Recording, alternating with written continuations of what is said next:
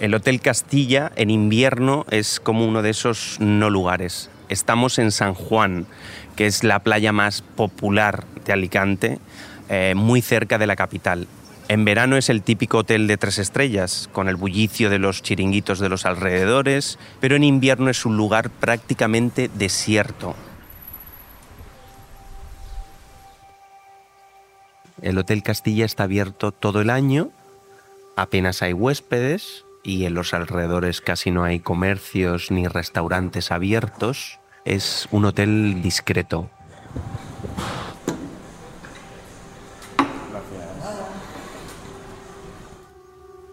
En 2016, la segunda semana de diciembre, un huésped, un hombre de nacionalidad británica, llevaba alojado en este hotel varios días. Llegó sin maleta, solo la funda de un traje. El viernes 9 de diciembre por la mañana, este hombre bajó a recepción e hizo lo que todos los días. Pidió que nadie entrara en su habitación, ni siquiera limpiar, pagó tres noches por adelantado en efectivo, salió por la puerta acristalada del hotel y cogió un taxi, pero nunca regresó. Ese mismo día, entre las seis y media y las siete de la tarde, mataron a María del Carmen Martínez, Doña Carmen. El 9 de diciembre de 2016, María del Carmen Martínez, Doña Carmen, de 72 años, viuda y multimillonaria, apareció con dos tiros en la cabeza junto a su Porsche Cayenne, en Alicante. El cuerpo de la víctima se encontraba fuera del vehículo y sus pertenencias intactas en el interior. Además, los agentes no han localizado hasta el momento el arma de fuego utilizada en el crimen.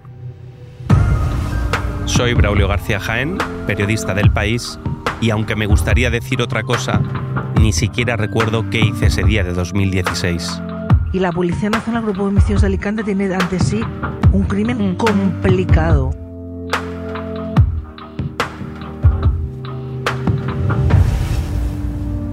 El enemigo, el crimen de la vida de la CAM. Episodio 2, Novocar. Aún no estamos en el escenario del crimen, pero sí en el día, 9 de diciembre de 2016.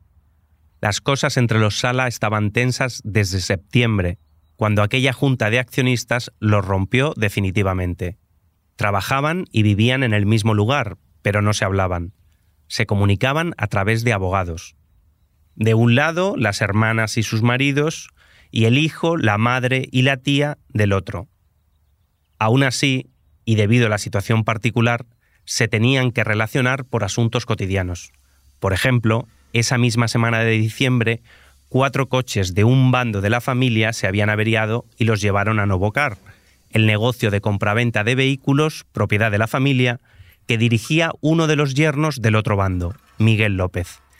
El abogado Antonio Moreno Cánoves, vecino y amigo de la familia a quien oímos en el primer episodio, llevaba dos meses intentando mediar entre ellos con la ayuda de su propio hijo, también abogado. Los dos viven en la finca de al lado de la finca de los Sala y vivieron la ruptura de sus vecinos y amigos. Lo que sabía es que con las tensiones que veía y tal, pues que iban a arrancarse la piel a tiros. Cánoves y su hijo habían hablado con Mari Carmen y su hijo Vicente para intentar solucionar el conflicto, pero de momento no habían conseguido ningún avance. Ese 9 de diciembre por la mañana, Cánoves iba en coche a Gandía por un asunto profesional. Estaba preocupado por la deriva que estaba tomando la disputa entre sus vecinos y por el gran número de asesores y abogados que se habían sumado al conflicto. De camino a Gandía, le mandó un mensaje a su hijo para que se lo transmitiera a los Sala. Yo se lo mando el día que la matan a las 8.26 de la mañana. Cuando la bandada de córvidos hayan conseguido que toda la familia os arranquéis la piel a tiras, y se hayan comido la grasa y la magra subyacentes, quizá a mediados del 2018, ellos celebrarán una bacanal por su éxito y toda la familia intentará recomponer su maltrecho físico, económico y financiero. Es casi seguro que alguno de los cuervos colaborará con alguno de vosotros en tal recomposición. Lo que es seguro es que el crack familiar para esta y sucesivas generaciones será de imposible superación. ¿Queréis seguir con esta dinámica? Cuando fuimos a su casa, mi compañera Bárbara Ayuso y yo le preguntamos a Cánoves por este mensaje. ¿Qué había querido decir exactamente y de qué quería alertar a los Sala? Mi idea es que va a pasar algo gordo, que los intereses en juego son de mucha entidad, que hay muchos cuervos revoloteando alrededor del cadáver, del pastel o de la carroña, y que se va a producir algo malo en el contexto del conflicto. Pero ni Mari Carmen ni el resto de la familia recibieron nunca este mensaje. Claro, no me podía imaginar que la mataban ese día, ¿eh? Esa mañana del 9 de diciembre, la última que pasará viva, Mari Carmen la pasó con normalidad en la finca. Habló por teléfono con su secretario personal, con varios comercios y también con la recepcionista de Novocar, Cristina, quien le dijo que podía pasar a última hora de la tarde a recoger su porche, que ya estaba arreglado. Hacia el mediodía, su hermana Antonia se reunió con Mari Carmen. Llegué allá a las dos y entonces me dijo mi hermana que teníamos que ir por la tarde a recoger el coche, el coche de ella, el Cayenne. Y entonces pues nos fuimos, no sé si a las seis y cinco, seis y diez, así nos fuimos las dos a recoger el coche. Esta es Antonia, en el juicio. Solemos tardar unos 15, 20 minutos como máximo, pues llegaríamos allí a, a, la media menos 5, a 25, o así llegaríamos allá a Nuevo Car. Allí contó que era habitual que fueran ellas las encargadas de recoger los coches en el taller. Al fin y al cabo, tenían mucho tiempo libre e incluso en ese momento en el que las cosas estaban en guerra fría entre los dos bandos de la familia, esa costumbre se mantenía. En el concesionario estaba, además de otros trabajadores, su director, Miguel López. Hasta ahora, el yerno de Mari Carmen y el único acusado de su asesinato no había hablado. No declaró en el juicio, no había dado ninguna entrevista y en estos casi siete años jamás hemos escuchado su versión de lo que hizo la tarde del crimen. Yo le había pedido muchas veces una entrevista, sin éxito pero Miguel solo empezó a replantearse su silencio cuando el Tribunal Supremo ordenó repetir el juicio. El verano pasado aceptó tomar un café conmigo y luego nos vimos varias veces más. Hola, Braulio. Hola, Miguel. Feliz año, Braulio. Eh, no me llegó ningún audio tuyo. Buenos días, Miguel. ¿Qué tal? ¿Cómo estás? Oye, ya estamos en Alicante acabó convenciéndose de que en la repetición del juicio había pesado más el relato mediático que las pruebas de la investigación, y aceptó romper su silencio en este podcast. Visto lo visto, me dijo, está claro que el silencio no basta. Antes de que se suspendiera el juicio, nos citó a Bárbara y a mí en el despacho de su abogado, Javier Sánchez Vera, en Madrid. A ver qué nos quiere contar.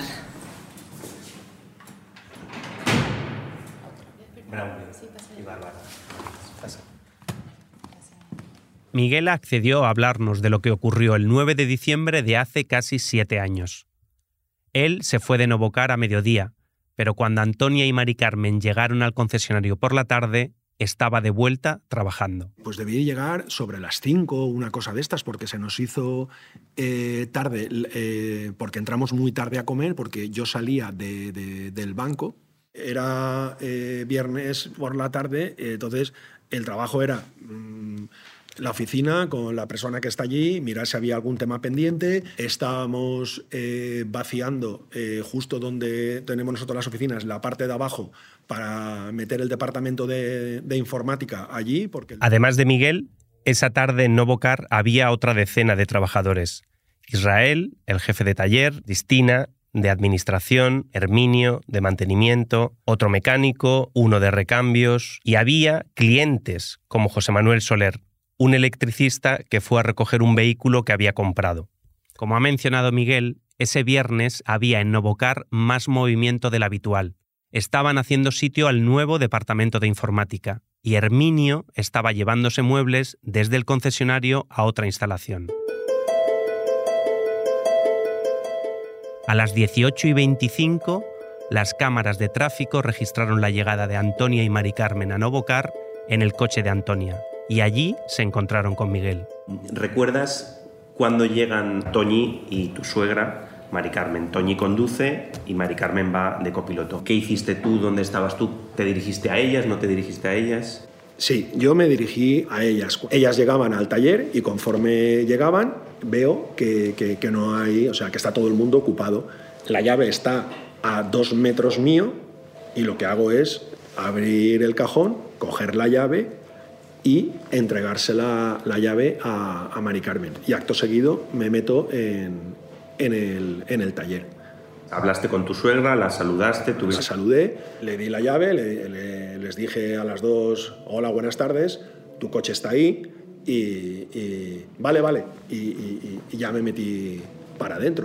Antonia recordó más o menos lo mismo que Miguel, aunque hay detalles en los que ambas versiones no coinciden. Entré por esa puerta para acercarme así lo máximo a la puerta del taller. Y entonces oigo que mi hermana me dice, mira, por ahí viene Miguel y nos saluda porque como no nos saludábamos, o sea, nos evitábamos y nos cruzábamos, y entonces al ver que era él, yo tampoco tenía ganas de verle, ¿sabe? Porque como es tan desagradable, porque como hemos tenido ratos tan buenos todos. ¿A usted extrañó que, que lo saludase Miguel? Sí, señor.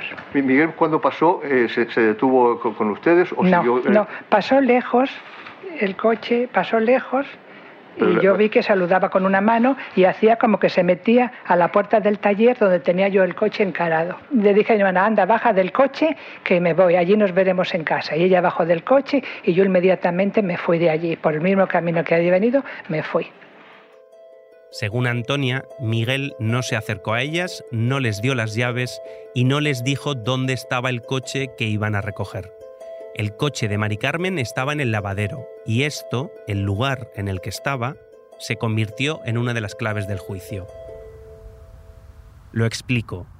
En primer lugar, ese lavadero no es como quizá lo estáis imaginando, con rodillos de colores chillones, raíles por donde entran los coches. El lavadero es una nave abierta, muy amplia, con más de 4 metros de altura, que está dentro de las instalaciones de Novocar porque Novocar, además del lugar del crimen, es un negocio de compraventa de vehículos, aunque popularmente lo llamemos concesionario, y tiene una configuración espacial clave en cómo se produjo el asesinato. Así que para entender de qué espacio hablamos, pausemos el día del crimen exactamente aquí, a las 18.25, la hora en la que las versiones empiezan a contradecirse, la hora a la que Mari Carmen y Toñi llegaron a Novocar.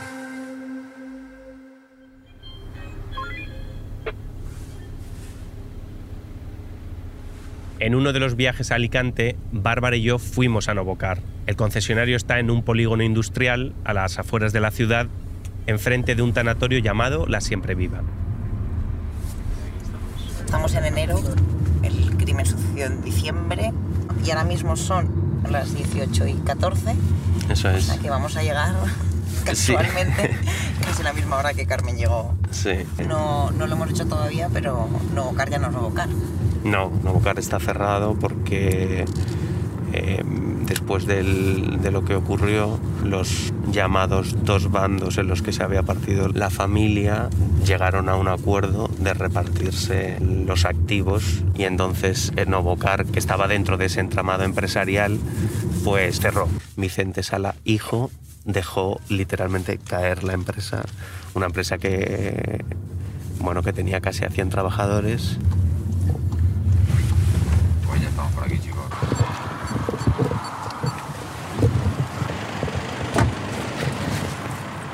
Bueno, eso es Novocar, que ahora se llama Ocasión Plus. Esto es el parking y como ves hay como casi pues, dos calles, ¿no? Por aquí entran los coches o lo que hizo Toñi con Mari Carmen. Entró por aquí, ese es el famoso lavadero, que como ves pues no hay nada. O sea, hay un coche ahora que lo están lavando. Pues, es una nave muy amplia, tendrá el, el techo unos, ¿qué dirías? Cuatro 5 metros mínimo. Sí, por lo menos. Ahora mismo no estamos exactamente en las mismas condiciones de luz, pero una cosa que se menciona es que era el punto más oscuro de, de todo Novocar. Vale, tengo una, una pregunta viendo el espacio. ¿Tiene una salida trasera? Pues hay una. Ahí hay una especie de pasillo muy ancho que eso rodea el edificio del expositor y llega a un callejón sin salida. ¿Pudo salir el, el asesino por ahí? Pues, pues no lo sé, pues podría. Lo difícil es pues, dar dos tiros y que nadie se entere. Lo que más me llama la atención al estar aquí ahora es lo expuesto que está la calle en realidad. Ahora mismo creo que se puede ver, hay muchísimo tráfico, es más o menos la hora, más o menos la fecha, unas condiciones de luz parecida y el sitio está muy abierto a la calle, quiero decir, no, no hay una, una valla que evite que tú sencillamente paseando por la calle, aunque no sea un sitio de paseo, cruzando o yendo al bar que veo que hay aquí al lado, estamos viendo el lavadero desde aquí. Está totalmente expuesto hasta el punto que ayer nos comentaban que hubo dos robos, o tres llegaron a contar. Yo he leído en hemeroteca del diario Información un robo de ese mismo coche, del Porsche Cayenne, aparcado en ese mismo lavadero unos años antes. Nos dijeron también que habían cambiado el protocolo porque al ser un, un compraventa, a veces seguro que les dejaban hasta la, la llave puesta, porque es más práctico así, cualquier trabajador lo puede mover. Pues tú entras allí, le arrancas el coche, metes primera y en tres milésimas de segundo estás fuera de Novocar y en, y en 30 segundos En la autopista. estás en la autopista que pasa por ahí, la A7. Y aparte que esto es una de las salidas de la ciudad. La primera vez que yo fui a Novocar me llamó la atención lo mismo que a Bárbara. El lavadero, el lugar del crimen, se ve desde la calle. No es ese lugar recóndito que describía muchas crónicas o en muchos programas o incluso en el propio juicio.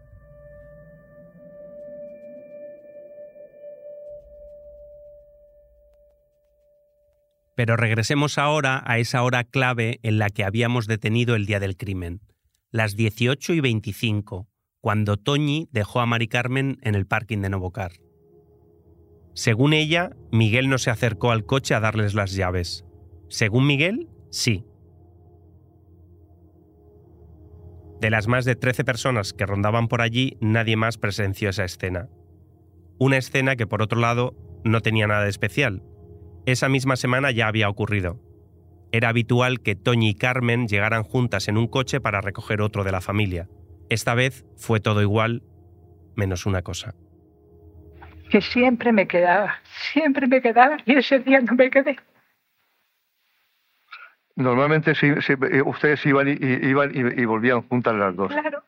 Ese día fue el día que no, que usted se marchó. El único día que usted no que usted no acompañó a su hermana, no se quedó con su hermana. El único día. Era una pena que tendré toda mi vida. En un crimen siempre se buscan esas rupturas de lo habitual, como si toda ruptura de los patrones cotidianos escondiera una motivación, algo que explicara el crimen o la preparación del crimen. Pero hay otros muchos motivos para romper un patrón. Una circunstancia inesperada, el azar, la casualidad, o como en este caso, algo tan simple como la desgana. Ese día, Antonia no se quedó con su hermana como hacía siempre. El motivo, no tenía ganas de cruzar palabra con Miguel. El coche de Mari Carmen estaba en el lavadero, y eso, como he comentado antes, tampoco era lo habitual. Antes de entregar el coche y después de lavarse, el coche, ¿dónde se colocaba? En el, el parking que había afuera. ¿Eso era así siempre? Normalmente sí. ¿Se entregó alguna vez algún coche en el lavadero? Normalmente no. ¿Por qué no se entregaba el coche en el, en el coche normalmente en el lavadero? Porque el lavadero tenía que estar libre para seguir trabajando con él. ¿Había, había instrucciones de, de no entregar el coche de, los coches a los clientes en el lavadero? No. Este es Israel Fernández, el jefe de taller en el juicio. Él y otros trabajadores contaron que lo habitual en Novocar era que cuando el coche salía arreglado del taller, se llevaba al lavadero, se lavaba y una vez limpio, se sacaba al parking exterior donde se quedaba hasta que el propietario venía a buscarlo. Y eso ocurrió el 9 de diciembre también. Herminio, de mantenimiento, se encargó del coche de Mari Carmen. ¿Este coche lo lavó usted ese día? Sí, ¿Qué hizo a continuación de lavarlo? sacarlo al aparcamiento. Cuando Herminio volvió de comer, el coche estaba en el aparcamiento. Pero cuando Mari Carmen llegó a recogerlo, estaba de vuelta en el lavadero. Me- ¿Metió usted el coche en el lavadero el, el viernes Día 9. Me- Quiero decir, después de haberlo sacado, claro. Después de haberlo sacado, no. No. Todos los empleados de Novocar declararon lo mismo. Ninguno había movido el coche al lavadero. Hasta hoy solo quedaba una persona que no había contestado esa pregunta. Miguel López. ¿Quién metió el coche en el lavadero? ¿Lo metiste tú? Yo el coche ese, ese coche, yo no lo toqué. Que quede claro, ¿vale? Es más, eh, apareció también allí una huella y en, en el vehículo, porque claro, si tú has lavado el coche, eh, pero no había huellas, eh, nada más que una huella, un trozo de, de- de- huella y, y no era mía. Las huellas encontradas en el exterior del vehículo eran de Mari Carmen. Si tampoco fue Miguel el que movió el coche, ¿cómo se explica ese movimiento del Porsche? Del lavadero al parking y de vuelta al lavadero. Lo que pasa que es un parking, para que lo entendáis, es como cuando tú vas a un sitio de estos parkings que tú tienes que dejar la llave. Entonces es un poco el Tetrix. ¿Qué te pasa? Que tú vas moviendo coches y conforme vas moviendo coches y vas acabando coches, tú vas quitando, poniendo, quitando, poniendo. A alguien le puede molestar y lo mete. Claro, después cuando pasa lo que pasa, pues mm, no aparece nadie que ha tocado el coche. Miguel tampoco sabe quién metió el coche en el lavadero, pero sí sabe la razón de que estuviera allí. Que el coche de Doña Carmen, precisamente el de Doña Carmen, estuviera en el lavadero tenía una razón, y no era ningún secreto. ¿Ustedes tuvieron alguna vez, eh, su, su hermana, algún problema con un coche que no se había lavado? El fiscal preguntó esto a Antonia en el juicio porque semanas antes del asesinato había ocurrido un incidente, o un problema, como lo llamó él. Todos los empleados de Novocar lo recordaban perfectamente. Cristina, la recepcionista, también. que una vez vino doña Carmen y estaban dos empleados de vacaciones, Herminio y, y Israel. Y entonces no se le pudo limpiar, no sé qué coche era. Y se puso un poco enfadada, como diciendo, ¿cómo que no me limpiáis el coche? Me lo contaron mis compañeros. Dice, fíjate, se ha enfadado un poco porque no se lo habíamos limpiado el coche. Ese día, Antonia también fue con Mari Carmen al concesionario y también presenció ese enfado. El coche de Lola, que es un Volvo negro, lo llevamos la semana anterior porque te- había, había que repararle algo.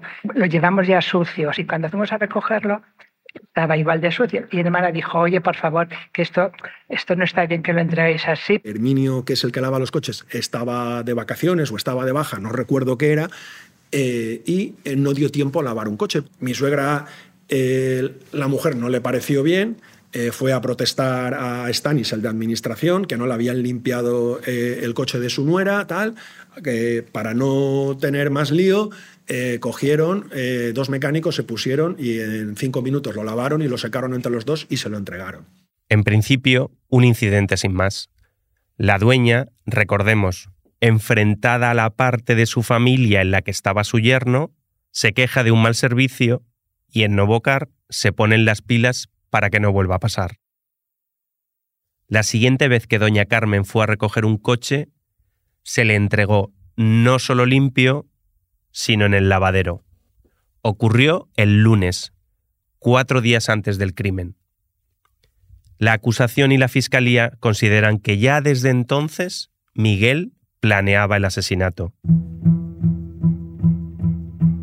Así lo expuso el abogado Ruiz Marco en el juicio. Las pruebas demostrarán que el señor López metió el coche dentro del lavadero, igual que lo había metido especialmente el lunes anterior de esa misma semana, lunes que por cierto también su suegra tenía que ir a recoger un coche. Pero las pruebas no demostraron eso. Ese lunes no fue Miguel quien metió el coche allí. Sí, luego lo metí otra vez en el lavadero. Sí, porque me dijo que su suegra se, se cree que los coches no se lo llevaba limpio y, y lo dejaba ahí para que lo viera que sí que se lo llevaba limpio. ¿Ocurrió lo mismo el día del crimen?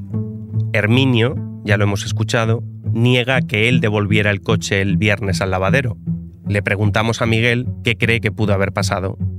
Yo no sé si alguien, en previsión de no tener lío, dejó el coche en el lavadero para decir, bueno, bueno, que vea que el coche está lavado y está en el lavadero.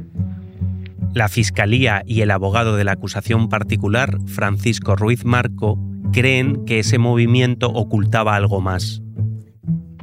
Esa es la explicación por el empeño de meter a toda costa el coche en el, lavadero. Y ese día de los hechos metió el coche en el lavadero. Ya tenía, ya tenía el proceso mental, ya tenía la excusa, ya tenía tal para entregar el coche en el lavadero, que era el sitio más adecuado para eh, cometer lo que él eh, quería cometer.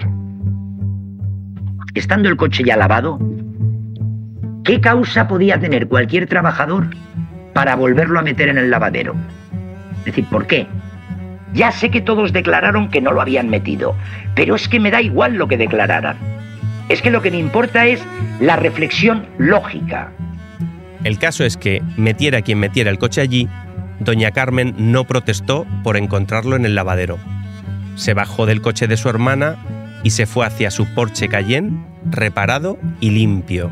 Miguel se fue hacia el taller y salió minutos después se encontró con Israel. Es Israel, eh, si no me equivoco, el que me dice, eh, ¿se ha llevado tu suegra al coche? Creo que me pregunta Israel a mí. Y, le digo, sí, sí. Y, él sale delante mío, yo lo sigo. Israel va delante mío y me dice, creo que me dijo que está hablando por teléfono. Yo eh, vi el coche, pero ya no le di ninguna importancia. Israel, como nos dijo Miguel, se giró vio el Porsche en el lavadero y a Mari Carmen dentro. A mí me pareció ver la silueta por la luz interior del coche. En teoría estaba dentro. ¿Le pareció, eh, ¿Le pareció a usted normal que tuviese un coche en el lavadero o la señora dentro? No era la primera vez que estaba ya viendo, se quedaba viendo el móvil allí un rato. ¿Y qué, bueno, ¿qué hace usted después de, acompañar a Miguel? ¿Se separan en el, se separan en el lugar donde, donde divisan el vehículo? ¿Qué hace Miguel? Yo lo veo seguir recto, como para afuera, como, como yéndose, vamos.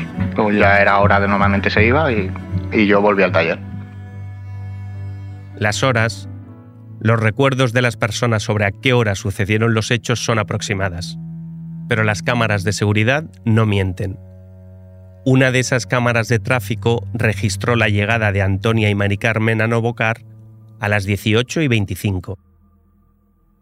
Y otra captó a Miguel yéndose de Novocar a las 18 y 38 por la carretera de Ocaña, camino de la finca. Poco después, Herminio volvió a Novocar con la furgoneta con la que había estado transportando muebles. Me bajé y fui hacia el lavadero a llevar unos dos tornilladores que llevaba para dejarlo en el mueble. ¿Qué, es lo que vio usted? Nada, vi una persona eh, moribunda o, viva o con un para mí al principio me pareció un golpe que se había dado un golpe se había resbalado se había caído y estaba todo ensangrentada la cara ensangrentada el pecho ensangrentado usted en un principio recuerda que dijo que le parecía que había que era un hombre. Sí pues lo apagado yo no se veía mal no no no no me además en la cara conforme la llevaba también no, no no, me, no, distinguió usted a, a la señora Sala. Me asusté y no no no me asusté, de ver a la persona así y ya no... ¿Le, parecía a usted que le estaba pidiendo ayuda? Eh, sí, estaba dando tumbos en el lavadero y se dirigió a mí a, pedirme ayuda y, y, me fui a pedir ayuda al, al jefe del taller. Y ya encendemos la luz y cuando ya nos dimos cuenta que era la, la señora. Tenemos meterla en el coche para poder llevarla, auxiliarla le vimos ahí con, para entrar dentro, para meterla dentro del asiento y se nos cayó. Mari Carmen tenía dos tiros en la parte izquierda de la cabeza que le habían perforado hasta el pómulo derecho. Cuando Herminio e Israel intentaron socorrerla, aún estaba viva, pero no podía hablar. A ver, pues la mujer estaba de pie, apoyada en el coche, con la cara ensangrentada, e intenté cogerla a ver si podía manejarla. La señora era una señora voluminosa. Sí, era, era grande. Yo llamé a Miguel. ¿Qué le dijo, qué le dijo a Miguel? Pues lo que había visto. Entonces yo pensaba que le habrían atracado o pegado. Yo pensaba que le habrían pegado. Entonces lo avisé, le dije, vente para acá, que como sabía que se acababa de ir, yo no sabía, igual estaba cerca, digo, vente para acá, que ha pasado esto. Eran las 7 menos 5. Miguel a esa hora estaba en la finca. Había tardado unos 10 minutos desde Novocar. Las cámaras de seguridad lo captaron primero parando en el garaje de su casa y luego dirigiéndose en coche hacia casa de su cuñada Tania. Creo recordar que abrí la puerta del garaje de, casa, eh, no vi el coche de mi mujer y en eso eh, recordé que, tenían una reunión eh, las tres hermanas con, distintos asesores y me fui a, casa de, mi cuñada Tania, que estaban allí, eh, ellas cuatro con los asesores y con el Manos Libres, con, el despacho de, de abogados que estaban haciendo las consultas. Cuando estaba con ellas dentro de casa, recibió la llamada de Israel. Fue a las 18 y 55 y duró 2 minutos y 42 segundos. Yo recibo eh, la llamada de Israel, entonces él me llama diciéndome mm, como que mi suegra ha tenido eh, un golpe en la cabeza, eh, algo así similar pero no me transmite eh, Israel mm, ningún tipo de, o sea, de urgencia.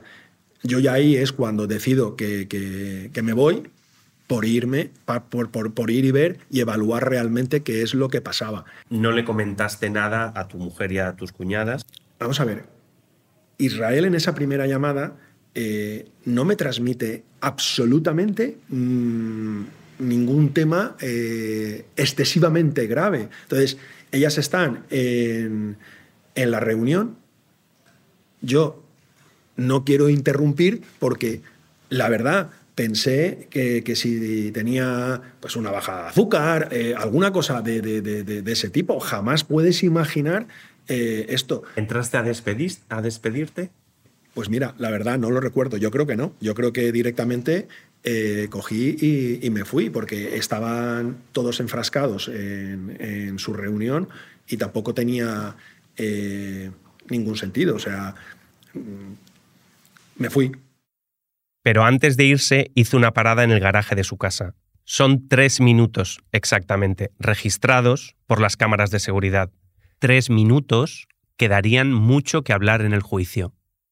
Cuando yo me voy a ir, y, recuerdo que, que, Sergio tiene clase, pero como yo sé que él estaba estudiando y obligatoriamente tiene que dejar el portátil y el móvil fuera de la habitación, pues es cuando yo recuerdo que digo, ostras, me toca pasar para decirle a este que se vaya él a clase. Y eso es lo que hice, entrar a casa a, decirle a mi hijo que se fuera él a, a clase.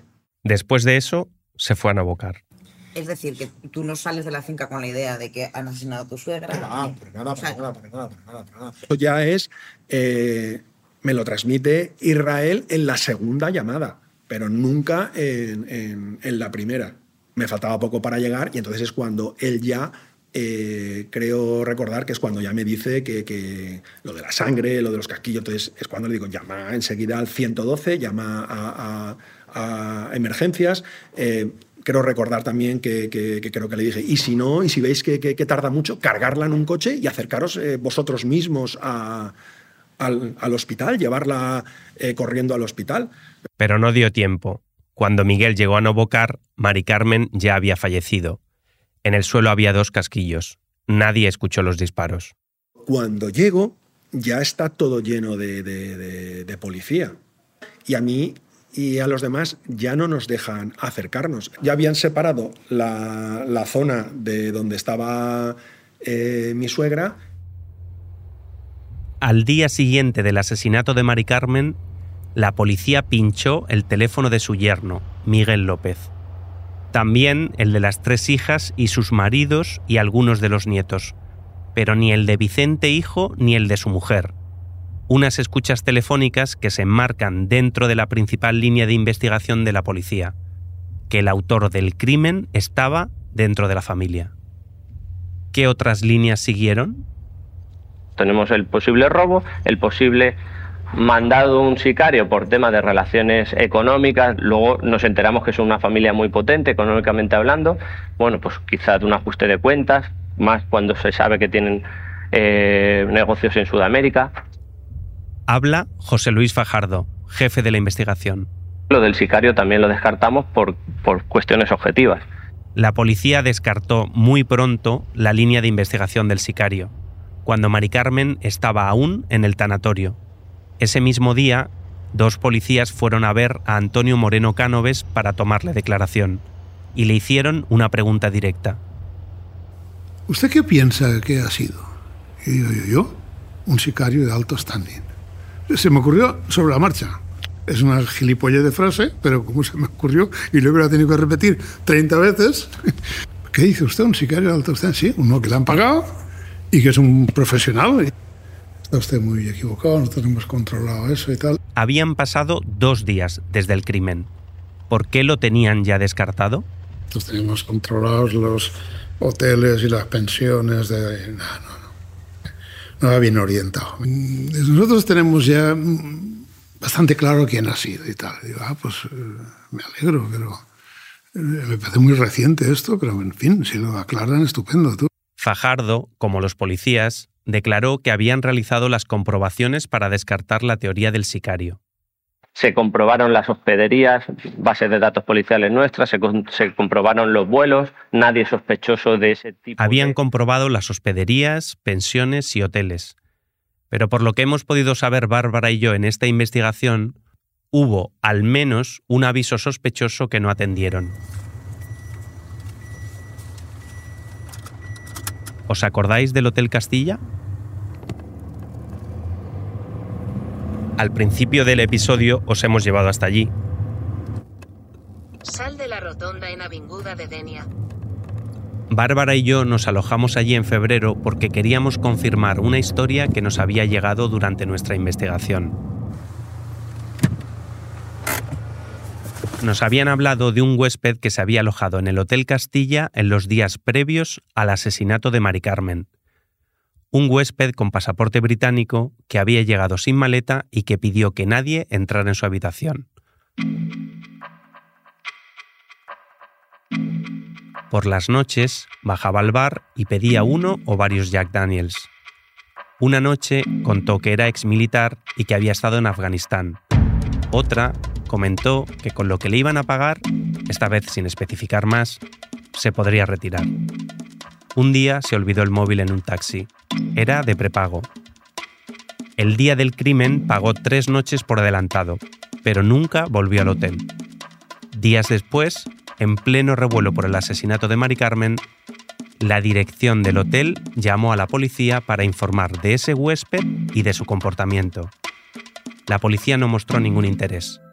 Esa no es la línea de investigación, les dijeron entonces.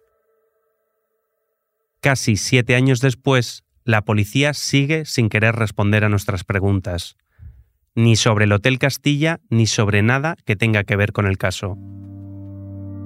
Un caso en el que solo dos días después del crimen habían descartado todas las líneas de investigación que no señalaran al yerno. Creo que conozco más a Vicente que a Miguel. Que Vicente, de absoluta buena fe, cree que el que ha matado a su madre es Miguel. Y así sigue.